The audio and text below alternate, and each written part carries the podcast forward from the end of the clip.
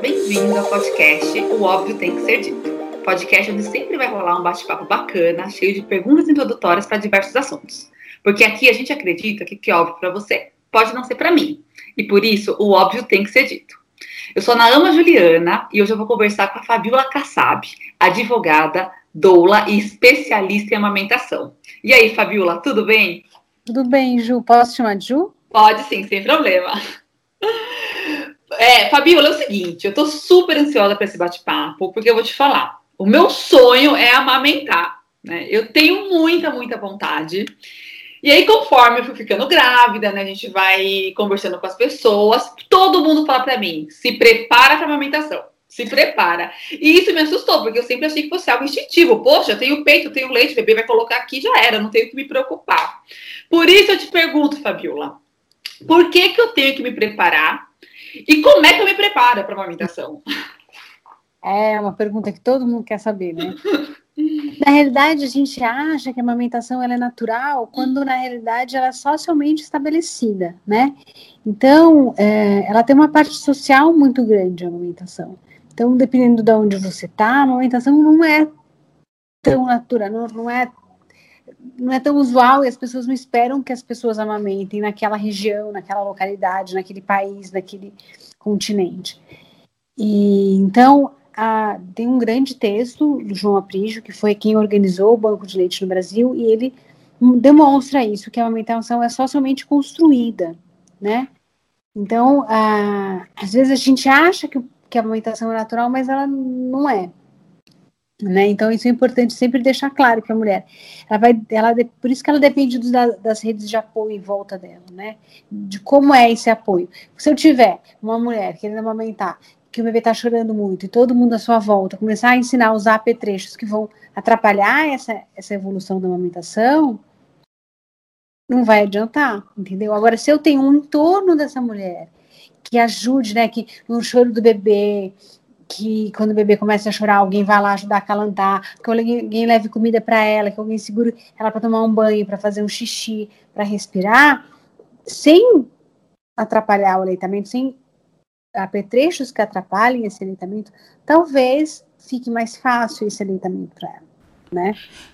Nossa, então quer dizer que independente do corpo, é, é, independente do corpo da pessoa, né? É mais é uma questão mais social, então da onde a pessoa nasce, da onde a pessoa vai amamentar? Totalmente construída, é, né? Então, por exemplo, você sabe que em alguns países da Europa a mulher a, a, vai ter um parto normal, mas ela, na hora que ela entra na clínica, na casa de parto, no hospital, ela vai declarar se ela quer ou não amamentar. Quando eu falo isso nas minhas consultas, as minhas pacientes abrem os olhos desse também, uhum. mas Sim, eu posso tocar um leite logo que o bebê nasce, em alguns lugares eu posso secar o leite logo que o bebê nasce. Aqui no Brasil, elas fazem essa cara que você acabou de fazer, trocado, porque a pessoa assim, pode ser que a pessoa até vá secar o leite, mas ela primeiro sempre tenta aqui no Brasil, né? Pra você ver como é uma construção. E lá fora, alguns lugares ela nem tenta. Não, então, então eu tenho sorte, então a gente tá aqui no Brasil querendo amamentar, então. Tenho, o Brasil é muito bom em aleitamento é, assim, lógico, a gente sempre tem que melhorar, a gente pode ver várias críticas em monitoramento de aleitamento, né, quando a gente vai levantar os dados e averiguar, você vai perceber que tem muita coisa que a gente pode melhorar, como o tempo de aleitamento, o tempo de amamentação exclusiva, mas você vai descobrir também que a gente já evoluiu muito de muitos anos para cá, e que perto de outros lugares a gente está muito na frente. Então, e a brasileira gosta de amamentar, porque ela se importa em saber como ela se prepara para a amamentação. Veja, se eu não se eu não gostasse, eu não teria isso na cabeça de como me preparo. Hum, uhum. Não, exatamente. Isso já. Tanto é que você... eu vejo muitas colegas e amigas frustradas, né? Porque tentaram amamentar e gente agora no próximo tópico, né? Exi... Todo mundo consegue. Todo mundo, assim, pensando, tá? Em pessoas que têm dutos mamários e tal, mas todo mundo consegue amamentar? Eu vou só voltar na pergunta sua anterior, que você pergunta como se prepara para a amamentação. Ah, sim, sim. Uhum. Olha, não passa a bucha, não passa nada no peito, não estica bico, não, não faz nada. Pode tomar sol se vocês quiserem, mas as evidências científicas hoje comprovam, né, nos orientam que a melhor parte, que a melhor coisa da amamentação é a orientação. Né? Então, a mulher se orientar, a mulher se empoderar das ideias, entender como funciona o leite, o peito, a pega, a postura e o comportamento do bebê, talvez isso ajude ela a passar pelo puerpério, que não é um, um momento muito racional, que é um momento muito emocional. Porque às vezes, mesmo ela sabendo da pega, da posição, da postura e do comportamento do bebê, pode ser que mesmo assim ela ainda fique meio perdida, porque faz parte dos hormônios do pós-parto. Né? O, no quinto dia, o, o hormônio do pós-parto, o hormônio cai e a mulher começa a chorar bastante, né? Isso é ah, então não adianta. Bom, aquela, quando me falaram da bucha, eu já falei, esquece, entendeu? Não vou ficar sofrendo agora com bucha no peito. No máximo eu tomar o sol pelada, que, que dizem que ajuda. É, a, a, pele do mamilo já fica mais escura no início da gestação. Não sei se você percebeu. Já, já. Isso já é uma proteção natural do peito. Se eu passo a bucha, eu acabo deixando essa pele mais fina, o que vai me propiciar as fissuras. Ah. Mas é que isso foi muito indicado lá atrás. Então as pessoas continuam reverberando aquilo que foi feito lá atrás, entendeu? Uhum. É, uma coisa que eu sinto muito na maternidade é isso, assim, as pessoas ficam muito.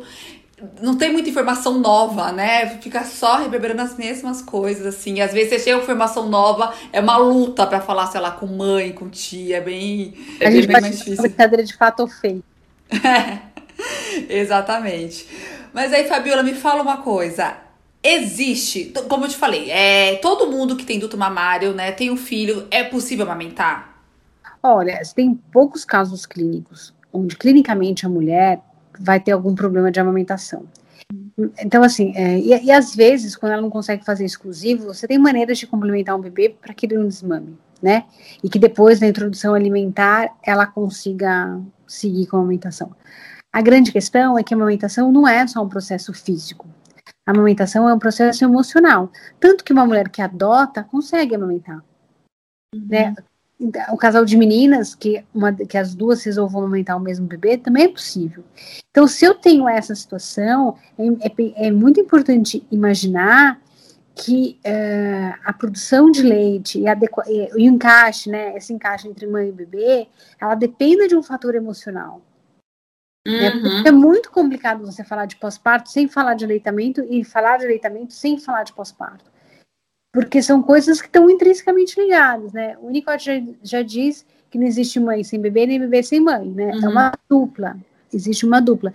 Na verdade, quando a mulher vai parir e ela, esse bebê sai do corpo dela, a, mesmo que depois você corte o cordão umbilical, ela continua ligada a esse bebê, continua sendo ligado esse mãe, esse bebê, principalmente através do peito, né? É um, é um segundo cordão umbilical. Uhum. Mas esse papo de leite fraco é verdade? Então, não existe leite fraco, né? Foi uma coisa muito difundida nos anos 70, nos anos 80, e hoje em dia, com as pesquisas, a gente assim, sabe que não existe leite fraco. Existe, é que, o que acontece é que o leite materno, ele é um alimento que é feito para um bebê, ele, ele é específico para aquele bebê, né? Então não adianta eu dar o meu leite para a vizinha, porque pode ser muito diferente o meu leite do dela, porque tem uma série de mecanismos que fazem com que esse leite seja tão específico. O contato pele a pele, a saliva do bebê em contato com o mamilo da mãe, né? As, a, a macrobiótica dessa mulher, os vírus e as bactérias da casa. Então, assim, o que ela traz de genética de vírus, de bactérias. Então, assim, eu tenho tanta coisa que vai me trazer e que vai ser tão específica e que não, não dá, mesmo que eu seja vizinha, minha vizinha coma mais, basicamente a mesma coisa, que a gente seja parecida, mesmo assim o leite pode ser muito diferente. Não, entendi. Mas ainda assim a gente vê mães que querem amamentar, estão lá dispostas a isso, mas aí o bebê começa a não ganhar peso, o pediatra já indica uma fórmula tal, aí fala, não, não consegui porque meu leite é fraco, né? Então minha dúvida vem daí. Não é, então não é o leite que é fraco, pode ser que falte um ajuste entre a mãe e o bebê quando você fala em ganho de peso. Então, algumas uhum. coisas podem interferir, né? A primeira coisa que eu sempre trabalho com as mulheres é, ó, brinco assim, ó, tô numa sala, eu e a família toda, né? Assim, se, gente, se todo mundo comer a mesma quantidade de comida, a gente vai engordar igual? Não. Não. Né? Então, a, a, primeira coisa que a gente sabe, e a amamentação é um treino metabólico para alimentação, é que os bebês engordam de maneira diferente. Por quê? Porque a gente tem biotipo diferente. Eu tenho biotipo diferente, você tem um biotipo diferente. As pessoas têm biotipos diferentes, então eu vou ter tipos de bebês diferentes. E aí o engordar é uma questão de você olhar, assim, ah, realmente esse bebê não engordou? Ou esse realmente esse bebê não engordou o quanto o pediatra queria? Ah, entendi. Que foi uma dica que também me deram, procurar um pediatra que seja a favor da amamentação. Isso, e é uma coisa assim muito complicada, porque é que nem parto, vai. Se você buscou uma equipe de parto, porque você já sabe que não é uhum. todo mundo que realmente uhum. faz um parto. Uhum. Sim, né? sim, com certeza. A amamentação também. A amamentação tem uma história assim: você não vai chegar num consultório de um pediatra e ele vai falar, ah, eu sou contra o aleitamento. Isso é politicamente incorreto, né? Uhum. Ele, mas ele vai mostrando que às vezes ele não entende de aleitamento porque ele não aprendeu na faculdade, uhum. Aprendeu na residência, na especialidade dele. É. Se ele não procurou fazer um curso para se especializar, ele não tem é, esse gabarito, né? Então, e, e aí fica essa dificuldade realmente que de que esse bebê, assim, desse pediatra com esse, com esse bebê. Então, às vezes, o que mais acontece é assim, ah, eu acabei de sair de uma consulta que a pediatra falou, ah, você tem que engordar X gramas até sábado. Tipo, eu, eu falei para ela, você acha que ela vai engordar? Ela falou, não. E a mãe estourando de leite. falei, é, talvez engorde até sábado, mas para semana que vem, com certeza ela vai engordar isso. E a bebê tá bem, fazendo xixi, cocô, tá gordinha, assim, você vê a bebê, assim, sabe? Uhum, uhum. Maior e tal. Mas é uma estipulação, ó, tem que engordar X gramas até sábado, sabe? Assim, como se fosse uma uma, uma espada na cabeça dessa mulher. Uhum. Mas aí, quando eu perguntei e ela reagiu assim, eu já entendi que para ela aquilo. Sim, sim. Mas para uma outra pessoa, como ela tá no, essa mulher está no pós-parto, às vezes o pediatra até não fala por mal. Mas como uma outra mulher no outro pós-parto, pode cair em lágrimas e aí se deprimir, não querer dar de mamar, ficar desesperado, ir na farmácia comprar fórmula sem nem o pediatra ter indicado, entendeu? Ah, entendi. E Fabiola, e esse lance de não. Eu ouço muito também, não tive leite, quis, queria amamentar, mas eu não tive leite. Existe? Olha, a maioria das mulheres que eu atendo tem muito leite, mas elas, como o peito não é transparente, não é graduado, elas não sabem o quanto de leite tem. Então, no imaginário, se você não souber fazer ordenha, elas começam a imaginar que não tem leite precisa saber fazer uma boa ordenha, entender também o que você espera que saia, né? Então, assim, no primeiro dia, cabe, sei lá, 5, 7 ml no estômago do bebê. É muito pouco. Então, às vezes, a mulher acha que ela vai sair da maternidade. Não, é isso que eu acho. É. Não, não é isso que vai acontecer. Entendi. Ah, e aproveitando, eu tenho prótese. Isso vai me atrapalhar? Isso atrapalha de alguma forma? A maioria das vezes não atrapalha. Uhum. E se eu tivesse feito redução de mama, para quem fez redução? Técnicas de redução de mama que não atrapalham. Eu já vi pessoas que não atrapalham e já vi pessoas que atrapalham. Aí a gente precisa esperar a amamentação acontecer, esse leite fluir, para a gente entender se acontece um, aconteceu um descompasso ou não disso, entendeu? E Fabiola, quando você fala em ordenha, eu já imagino, sei lá, a mão, tipo, a minha mão faz, tirando manualmente o peito. Não sei se é isso que você quis dizer. Exatamente. É isso, mas também tem maquininha, né? E assim, é uma dúvida que eu tenho até com o meu enxoval, se eu devo comprar, se é uma coisa mandatória, obrigatória, ou se eu não devo comprar. Eu quero que você me diga é, a diferença de maquininha manual e automática, isso é uma coisa que eu tenho que ter.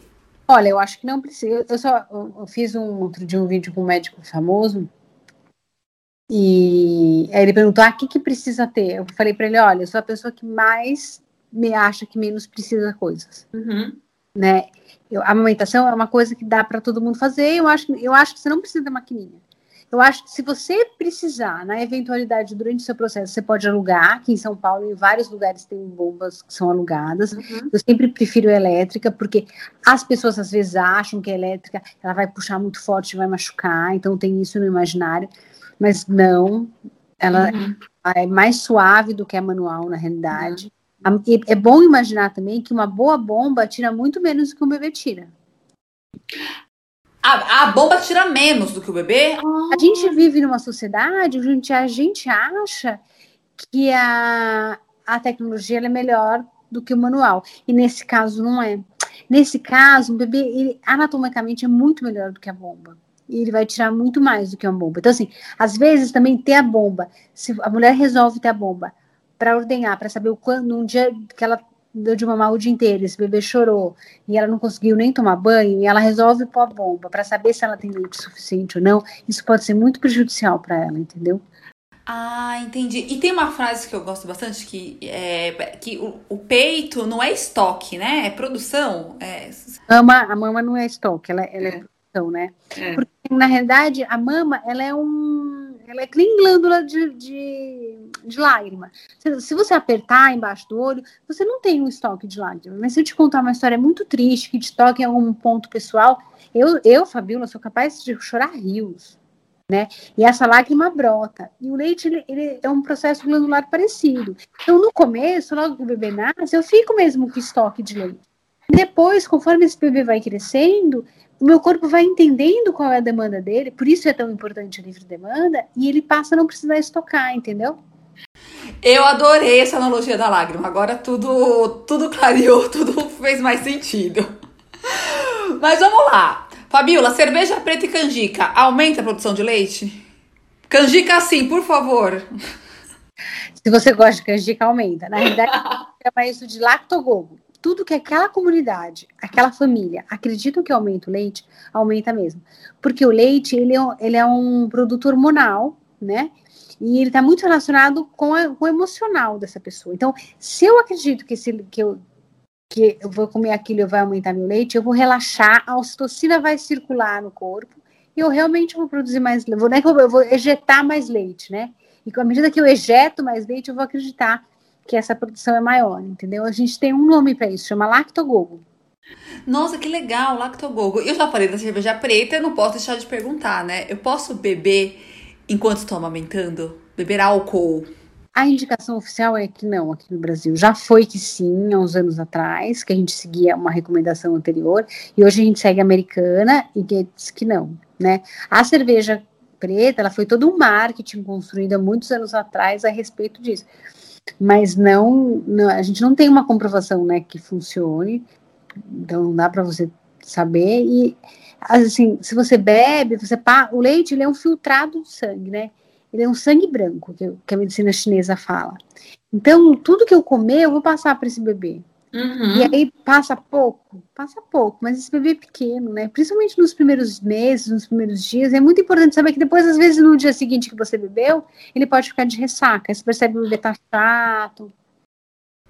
Ai, que dó, não acredito. É, porque até você tem história de mães, né? Que, não, que o bebê tem alergia ao leite de vaca. Aí as mães têm que parar de comer, le comer queijo, tomar leite e tal, né? Então a bebida tem glúten, tem os nuts, né? Tem de carne. Então, por quê? Porque você para de comer? Porque o seu leite é o filtrado do que você come, entendeu? Uhum. Ele pegar o melhor do seu corpo para transformar isso em leite. Uhum. E Fabíola, você no, no começo comentou sobre acessórios que atrapalham a amamentação, né? O que, que seriam esses acessórios? O que, que poderia atrapalhar? Olha, tem dois grandes vilões, três grandes vilões que podem. Dois, vai, porque o terceiro não necessariamente. Que é a chupeta e a mamadeira. Hum, que é aquele confusão de bico que falam. Isso, a chupeta atrapalha a amamentação e não só atrapalha a amamentação, né? Ela atrapalha uma série de coisas. Ela causa mais dor de ouvido, ela causa mais apneia noturna, ela causa mais fungo na boca do bebê. Então, a, a chupeta ela, é, ela faz o bebê ganhar menos peso, porque faz o bebê sugar no nada, né? Ela pode, umas crianças que chupam chupeta mais de um ano podem ocasionar, podem desenvolver obesidade na vida adulta, né? Pode ser pessoas que vão fumar na vida adulta, causa mais vícios orais no geral. Uhum. Então, e a chupeta, um dos países que mais dão chupetas no mundo é o Brasil. Então é muito difícil falar para as famílias brasileiras que a chupeta atrapalha. Não, é muito difícil, realmente, assim. Eu descobri, na verdade, faz pouco tempo com uma amiga que fez todo esse rolê do humanizado tal. Ela me falou, porque é cultural, você ganha chupeta de presente na durante a gestação, né? É. Eu, não, eu não. E eu não sabia que podia causar tudo isso, ela dor de ouvido e tal. Ok, né? Que a gente impõe a chupeta pro bebê. Ele não nasce, fala, ai, mamãe, dá uma chupetinha aí. Tipo, isso uhum. não vai acontecer, entendeu? A gente põe, e normalmente está relacionado com choro. Quando você vai buscar os estudos científicos que comprovam por que a necessidade disso, você vai descobrir que ela está relacionada com o choro. Então, quando o bebê chora muito, a família saca ali uma chupeta, entendeu? Sim, sim, com certeza. E a mamadeira? Qual que é o problema da mamadeira? A mamadeira, ela também faz confusão de bico, além de causar uma confusão de fluxo, né? Porque você vira a mamadeira, ó, cai um monte de leite. Enquanto no peito demora em média alguns segundos para o bebê, para esse leite começar a injetar, entendeu? Fica mais. O bebê vai preferir a mamadeira, então. Né? Vai, sempre. Tudo que é mais fácil. A gente gosta do que é mais fácil. Eu, você, o bebê, né? Uhum. Mas não é difícil para ele sugar o peito, né? Não é, é um trabalho para ele, assim? O peito, eu uso uma musculatura. Quando eu, eu, eu chupo, a, chupo a mamadeira, uso outra musculatura. São musculaturas diferentes. Só que ele vai preferir a musculatura da, da mamadeira. E o fluxo que cai da mamadeira é muito rápido. Ele acaba consumindo muita coisa. Então, assim, às vezes eu falo pra mulher, ah, vamos tirar a mamadeira. Ela fala assim, mas eu não posso deixar meu filho passando fome. Eu falo, não, eu falei pra gente tirar a mamadeira, não falei pra gente tirar o complemento. Não ah. diferente. Porque o complemento ele pode vir em outros lugares, né? Como a colher dosadora, a, a, o copinho. Né? Eu tenho outros apetrechos que eu posso usar e que eu posso ajudar com isso, entendeu? Ah, entendi. Você pode dar o complemento sem ser na mamadeira. Mas é mais, deve ser mais trabalhoso também, né? Então, não necessariamente. Consegue desenvolver uma boa habilidade com isso, né? Uhum, uhum, entendi. Que legal. E Fabiola, eu tenho um irmão, quando ele nasceu, eu tinha 7 anos, então eu lembro da minha mãe que quando ela ia dar o peito, ela fechava o olho assim, porque tava rachado o bico, né? Eu lembro dela amamentando, dando para ele, e depois ficando 40 minutos até ele arrotar. Aí quando ele arrotava, já tava na hora de dar, mamar, dar de mamar de novo. E hoje em dia eu ouvi falar que não é tão necessário esperar arrotar assim, né? E fico muito confusa. É preciso que o bebê arrote após é, cada mamada? Não precisa, mas aí é uma necessidade muito individual. Quando você dá, então, aí isso também é um costume, às vezes, que vem da mamadeira, porque quando eu dou mamadeira, isso, se alguém estiver ouvindo e dá mamadeira pro bebê, por favor, faça o bebê arrotar. Quando eu dou quando eu faço a mamada no peito, nem todo bebê vai mamar, porque ele faz uma. Quando você vai entender e olhar a mamada, ele faz um, ele tem um acoplamento perfeito. Ele abocanha e a injeção de leite que vai até o palato mole, que é lá atrás na boca do bebê, se você passar a língua no seu céu da boca, você vai achar uma parte molinha e o peito vai até lá atrás. Então, a auréola, ela preenche toda a cavidade bucal do bebê, e isso faz, por isso que ele tem bochecha, né? Para entrar ar, e aí pouco ar entra. Então, pode ser que esse bebê não arrote.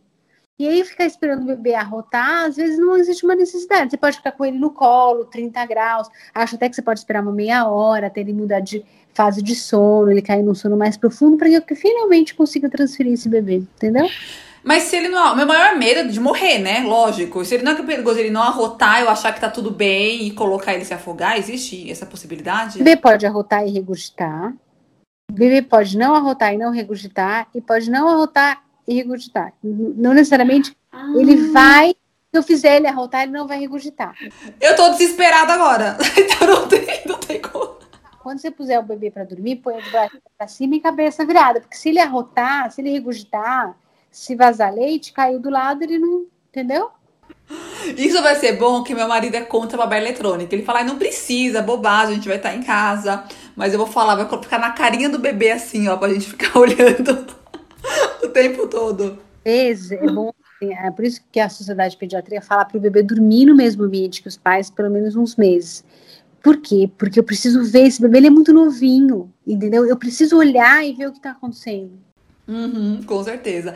E Fabiola, eu posso amamentar deitada? Você falou de estar no mesmo ambiente, na mesma cama, dormindo assim, nós dois. Como um desejo da família, isso não existe uma contraindicação, tá? Na realidade, a gente só.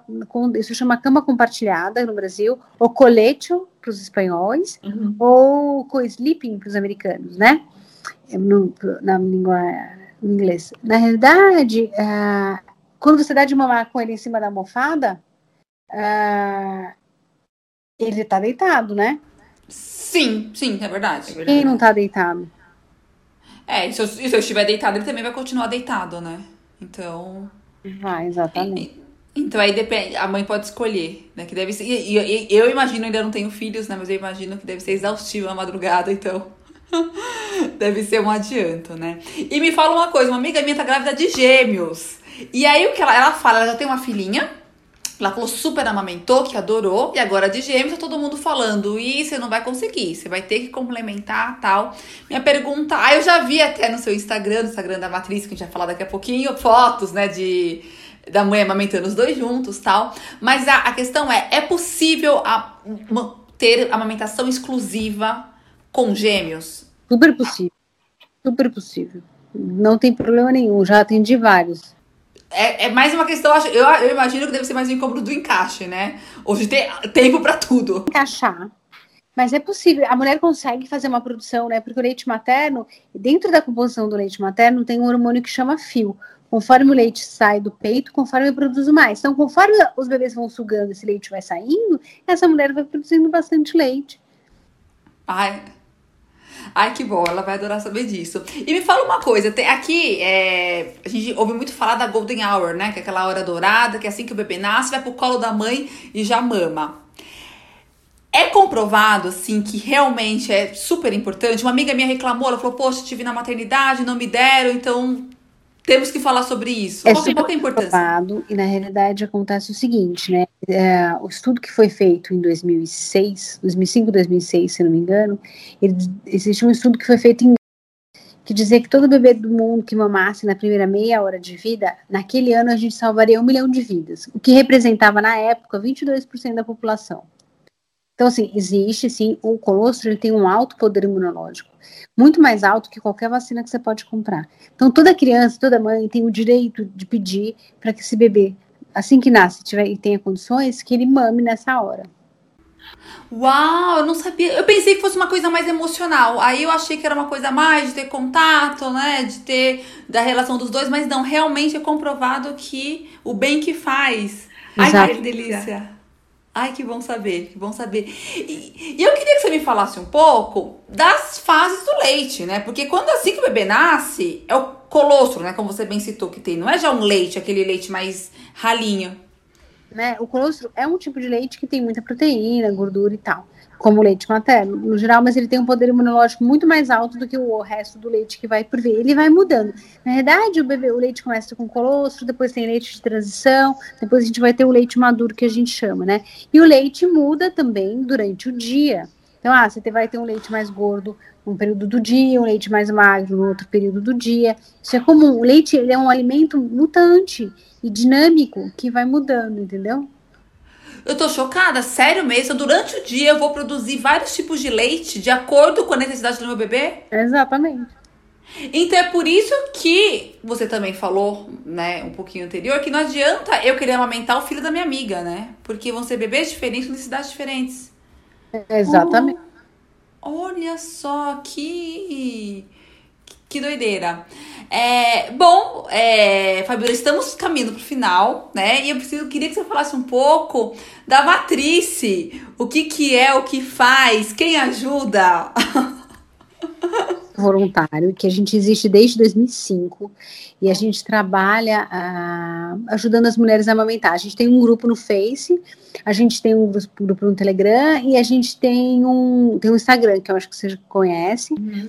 E a gente, é um trabalho voluntário onde as mulheres ajudam outras mulheres a amamentar, né? Então tem uma dinâmica de perguntas e respostas, e a gente dando informação. A gente se baseia sempre em informações não conflituosas, né? Que não tem um conflito de interesse. Então são informações baseadas em evidências científicas, desde que elas não tenham conflito, então isso para a gente é muito importante. E é um grupo voluntário, não tem patrocínio de nada, nem de ninguém, e é só chegar. A gente fez muitos anos reunião presencial, mas desde o início da pandemia a gente não está fazendo. Mas assim que acabar, um dia há de acabar, a gente. Vocês voltam. E aí, eu queria te falar um pouco, né? Me aproveitando aqui que você está aqui na minha frente, no caso, na minha tela, né? Seguinte, o, o meu plano é o seguinte, tá? Amamentação exclusiva até os seis meses. E depois amamentar até um ano. Caso eu queira amamentar mais um tempo, né? Que, que você acha desse plano? Pode ser muito sincera. Ah, acho que tem, tá tudo bem, acho que é um ótimo plano, não é? A gente sempre tem um plano quando começa qualquer coisa. É, mas é porque eu digo assim, é porque isso, a OMS indica a amamentação até os dois anos, não é? A OMS indica no mínimo dois anos, uhum. de maneira exclusiva nos seis primeiros meses, iniciando na sala de parto. Essa é a indicação. Esse é o direito de todo bebê. Uhum. Ai, que bonitinho o direito do bebê. que possa ser alimentado na sala de parto, que ele mama exclusivamente e que ele amamente no mínimo dois anos. Na verdade, eu tenho uma série de evidências que comprovam a necessidade desse aleitamento durante tanto tempo, né? Uhum. Nossa, eu tava aqui falando, deixei pro final, falei, puta, vou levar uma puta bronca, porque até um ano tal, não, você tá Tá, tá, tá tranquilo. É, assim, talvez você possa se surpreender e queira dar de mamar mais tempo. Eu queria uhum. dar de mamar nove meses e dei vários anos. Uhum. E uma coisa que eu acho interessante que eu ouvi falar de algumas amigas que amamentaram, que falam que não, depois de um tempo, quando já está se alimentando, não é só o alimento né, que está fornecendo, é segurança também que você está. Tem um aporte emocional muito grande, né? A amamentação. E você tem que imaginar assim que mas isso durante toda a amamentação, todo o período da amamentação, né? O bebê ele não mama só de fome. Isso eu falo para todas as minhas pacientes. Eu falo, gente, a gente não come só de fome. Porque a gente não come chocolate por fome. Não qual é a necessidade nutricional do chocolate? Zero. Não, realmente. Come, isso faz parte do comportamento humano. Eu como para me acalentar, para ficar feliz, para ficar triste. Isso faz parte do nosso comportamento. E o bebê é igualzinho a gente. Fabiola, que louco! Eu nunca tinha parado para pensar nisso. Realmente é uma forma também de já enxergar o bebê como cidadão, né? Sim. Que às vezes a gente exige das crianças, dos, das crianças, bebês, coisas que nem a gente tem, né? Controle emocional que nem a gente tem, né? Eles falam assim, ah, eu tô controlando as mamadas. Aí eu olho assim, assim mas quanto de água você bebeu hoje? Hum. A gente não tem controle. Eu tô falando com você, eu tô bebendo minha água aqui. Uhum. Eu não tenho controle quanto eu bebo. Uhum. Exatamente. Não é? Uhum policiam para beber mais água, veja. Olha como a gente não tem controle. A gente se... E a gente come de uma maneira emocional mesmo, e não tem uhum. problema, né? Mas deixar, mas deixar um bebê, uma, criança amamentando, sei lá, até os três anos, quatro anos, não torna dependente, sei lá, inseguro? Não, não, não tem uma relação assim ou não? Cara, quanto mais tempo essa criança, mais independente ela vai ser na vida adulta. É muito importante as pessoas entenderem que o que um bebê faz logo na vida, no início da vida, não quer dizer que ele vai fazer para sempre. Eu sempre brinco isso com as mulheres sobre a fralda, né? A gente põe a fralda no bebê, mas a gente não imagina ele com, sei lá, com 10 anos usando fralda. Uhum. Ninguém com 10 anos usando fralda, né? uhum. né? Uma pessoa saudável. Então, é, importante a gente saber que nem tudo que eu vou fazer com o bebê no início da vida dele, seja no primeiro ano, no segundo, no terceiro, ele vai levar para a vida e vai deixar ele inseguro. Eu não conheço ninguém que fique inseguro depois de ir no banheiro. Então, na realidade, é, amamentar causa dá mais segurança para essa criança, dá mais fatores imunológicos, porque depois dos dois anos o leite materno ele é muito semelhante ao colostro. Então, esse, essa criança volta a ser protegida muito mais do que uma criança não amamentada. Mas é lógico que, que como é cultura que a gente começou, falou lá na conversa, eu preciso que essa família acolha, que essa mulher queira continuar essa prática. Uhum, exatamente, porque também não adianta, como tá muito, é questão emocional, a gente tá puta da vida, estressada, não aguentando mais e amamentando também. Porque... Então, é, mas aqui, se ela tá puta da vida não aguentando mais, eu acho que talvez ela esteja fazendo muitas coisas, né? Que aí vai estourar na coitada da amamentação. Mas às vezes ela precisa que alguém vá, faça uma faxina, que alguém faça um feijão para ela, que alguém, sei lá, ajude ela nas coisas, porque às vezes as pessoas, quando as crianças, as mulheres têm bebê, crianças, elas querem ajudar as crianças, não querem ajudar a mulher. Uhum. Ai, que aí você volta na questão que você falou no começo, da questão cultural da rede de apoio, né? As pessoas querem pegar o bebê quando vão fazer visita, mas não querem fazer uma comida, ver se ela tá precisando de alguma coisa, sabe? Lavar uma louça. Ela pode até pegar um bebê. Eu já fui atender paciente minha que eu fiquei segurando o bebê para ela dormir. Tudo bem, não tem problema. Uhum. Né? Se for para segurar o bebê para a mulher dormir, eu acho ok, né? Uhum. Então, é muito legal. Quando a minha filha nasceu, eu me lembro que uma amiga uma vez veio com vários bolos para mim que eu gostava, uhum. né? Então, isso é importante, né? Pensar que essa mulher tá lá sentada dando de mamar horas, né? Uhum. E assim, é muito louco. Quanto mais gente. Cada, toda vez não tem como fugir daquele ditado africano, né? Que é preciso de uma aldeia para criar, criar uma criança, né? Porque realmente sozinha fica extremamente exaustivo fazer tudo. Na matriz a gente tem várias moderadoras, né? E uma delas teve bebê e ela estava contando as dificuldades dela do dia a dia. Ela falou: Ah, meu segundo filho, não sei o quê. Aí eu brinquei com ela, falei, ah, se todo mundo morasse perto, se a gente pudesse deixar os bebês com as amigas para dar uma descansada, ia ajudar muito. Fabiola, infelizmente a gente tem que ir pro final, mas eu tenho que. Eu quero que você me conte algo que todo mundo que vem aqui me conta, que é, por favor, me fale algo não óbvio sobre você. Eu corro, eu corro mais de 50 quilômetros por semana. O quê? Você é maratonista? Não, somando então. Caceta! Ai, não, não, gatilho, gatilho, eu não tô podendo correr, acredito. Mais de 50 por semana, então você, mas você corre quanto? Você, quantos, quantos treinos você faz por semana, mais ou menos? Faço quatro treinos. Domingo eu fiz 22. Ontem, segunda-feira, eu fiz 9. De quarta-feira eu faço uns 12. E de sexta eu faço uns 12. Nossa, que delícia! Que delícia! Pré-pandemia. Eu comprei Eu uma corria. na pandemia para fazer. Você comprou? É, não, não tinha como. Não, é pra pandemia. Eu tava correndo, mas assim, eu sou dos 5 quilômetros e só. E eu tenho um sonho de um dia na minha vida ainda correr 15, sabe? Mas. correr depois que minha filha nasceu. Ah, é? Olha, então aí, ó. Fica... 30 anos. Ai, que delícia. Ai, que. Nossa, agora grávida eu não tô podendo correr, porque a médica falou, enfim, já que você não tava correndo na pandemia, não volte a correr agora, né? Que delícia. Então, se você estiver lá correndo, lembre que tem uma pessoa que queria muito estar no seu lugar, que sou eu. Quando você quiser desistir. Vou lembrar. Fabiola, muito, muito obrigada pela sua disponibilidade, por ter conversado comigo sobre algo que é tão difícil, assim, e, e que eu descobri que é tão complexo, né? Não é tão simples, tão. É natural, mas não é tão fácil como eu pensei. É, mas eu, é assim, é realmente, eu falo assim que eu tô trilhando o caminho para ter um parto natural, né? Enfim, todo humanizado, mas eu acho que ok, se o parto, sei lá, for uma cesárea, tal, acho que faz parte, eu tô preparada. Agora, se eu não conseguir amamentar, é uma coisa que eu vou ficar extremamente frustrada. E conversando com você, parece que é fácil. Voltou a ser fácil, tava difícil, voltou a ser fácil. Muito, muito obrigada, tá bom? Imagina, fica com Deus. Um bom parto para você, uma boa hora. Obrigada. Ah, você quer deixar suas redes sociais? Eu vou deixar linkado, mas pode falar também. Ah, meu Instagram é Fica Sabe e meu Facebook também. Ah, então tá certo. E tem a matriz também, mas eu vou deixar tudo linkado. Matriz Underline SP. Então tá certo, Fabiola, muito obrigada. E a gente encerra esse programa sempre lembrando que o óbvio tem que ser dito. Tchau, tchau. Tá, um beijo.